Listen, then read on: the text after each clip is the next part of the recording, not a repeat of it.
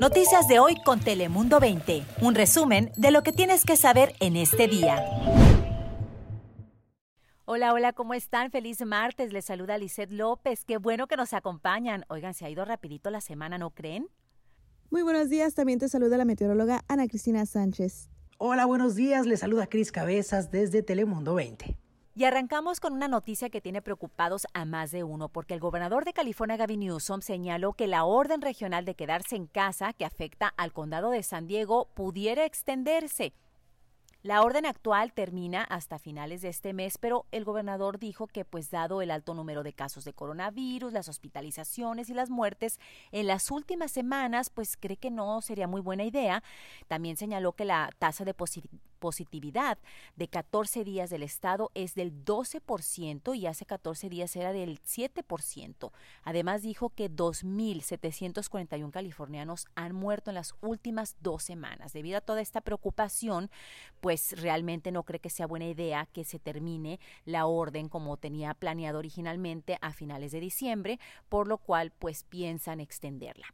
Y ahora nos vamos hasta la zona del cajón, donde precisamente debido a las restricciones por el coronavirus, pues fíjense que líderes políticos, restauranteros y dueños de establecimientos, incluyendo residentes, salieron a las calles a protestar en contra de todas estas medidas y restricciones. Quienes participaron en esta organización de este evento, pues fue la ciudad del cajón y también una coalición no partidista de ciudadanos denominada Reopen San Diego, quienes organizaron este evento que se anunció como familiar para salvar el espíritu navideño, en el que pues pudieron vender comida, artículos, hubo hasta entretenimiento en vivo. Fue un gran evento, la verdad, donde hubo muchas personas y como les dije, los líderes políticos y dueños de negocios, todas estas personas ahí estuvieron. Eh, fue un evento, pero al mismo tiempo una manera de manifestarse y lo que exigen es que los dejen reabrir sus establecimientos. Ellos dicen que el gobierno no tiene la autoridad para decidir pues qué negocios o qué medios de vida realmente son esenciales o no y que cada sandeguino tiene el derecho de tomar las decisiones de manera individual respecto a su propia salud. Así que de esta manera fue como ellos alzaron sus voces. Ahora pasamos contigo, Ana Cristina, para conocer las temperaturas del día de hoy. Hola, ¿qué tal, Lisette? Me da mucho gusto saludarte. Hoy martes, la máxima en Tijuana de 20 grados centígrados, sí temperaturas un poco más frescas en la región, después de establecer un nuevo récord, en tanto la temperatura máxima en San Diego de 80 grados el lunes, hoy disfrutando de una máxima alrededor de 65-66 grados Fahrenheit y al interior alcanzando 75 en lugares como en El Cajón. Y ya oficialmente arrancamos la temporada de invierno. Así que a prepararnos con los cambios que se avecinan en el pronóstico extendido, incluso hay hasta la posibilidad de precipitación. Pero por hoy, nada de qué preocuparnos, condiciones agradables, eso sí, ambiente seco para el día de mañana y por eso ya tenemos lo que es una vigilancia por el alto riesgo de incendios. Esto sería al este de la región, pero esta noche todo muy agradable y temperatura mínima que se mantendrá cerca de los 50 grados Fahrenheit. Ahora paso contigo, Chris Cabezas, ¿qué nos tienes? Gracias, Ana Cristina. Pues te cuento que en Chula Vista, el señor Don Carlos, alegre es su apellido, pero también está muy alegre porque fue el primer paciente en nuestro condado en recibir la vacuna contra COVID-19 y es mexicano residente aquí en Estados Unidos. Se cree que es el primer paciente en recibirla porque anteriormente únicamente habían eh, vacunado a los trabajadores de la salud en los diferentes hospitales, pero él es paciente porque él vive en el, en el hogar para personas mayores, conocido como Birch Patrick, que es del hospital Sharp, ahí en Chula Vista. Y bueno, le aplicaron la vacuna, fue una celebración muy bonita de todas las enfermeras ahí acompañándolo. Y él dice que no sintió absolutamente nada diferente, que se siente como cualquier vacuna.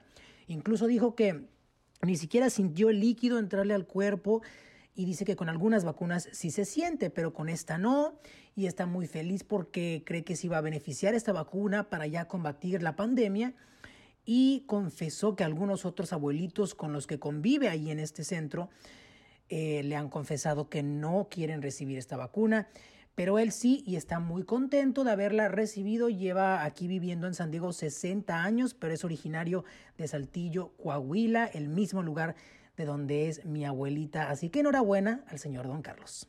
Y también hay buenas noticias en el Hospital de Niños Rady o Rady's Children's Hospital aquí en San Diego, porque ya recibió el primer cargamento de las vacunas Moderna que se acaban de autorizar recientemente por la FDA y recibieron también una segunda ronda de vacunas de la compañía Pfizer informaron que han comenzado ya a vacunar al personal médico que está más expuesto a los contagios o que son de mayor riesgo y que pronto darán a conocer quiénes son los siguientes trabajadores en la lista próximos a recibir la vacuna. Esta es buena información, buenas noticias para el personal médico y en general para la población sandieguina porque quiere decir que estamos cada vez más cerca de inmunizar a nuestra comunidad y de protegernos contra este tremendo virus. Lisette, vamos contigo, ¿qué nos tienes?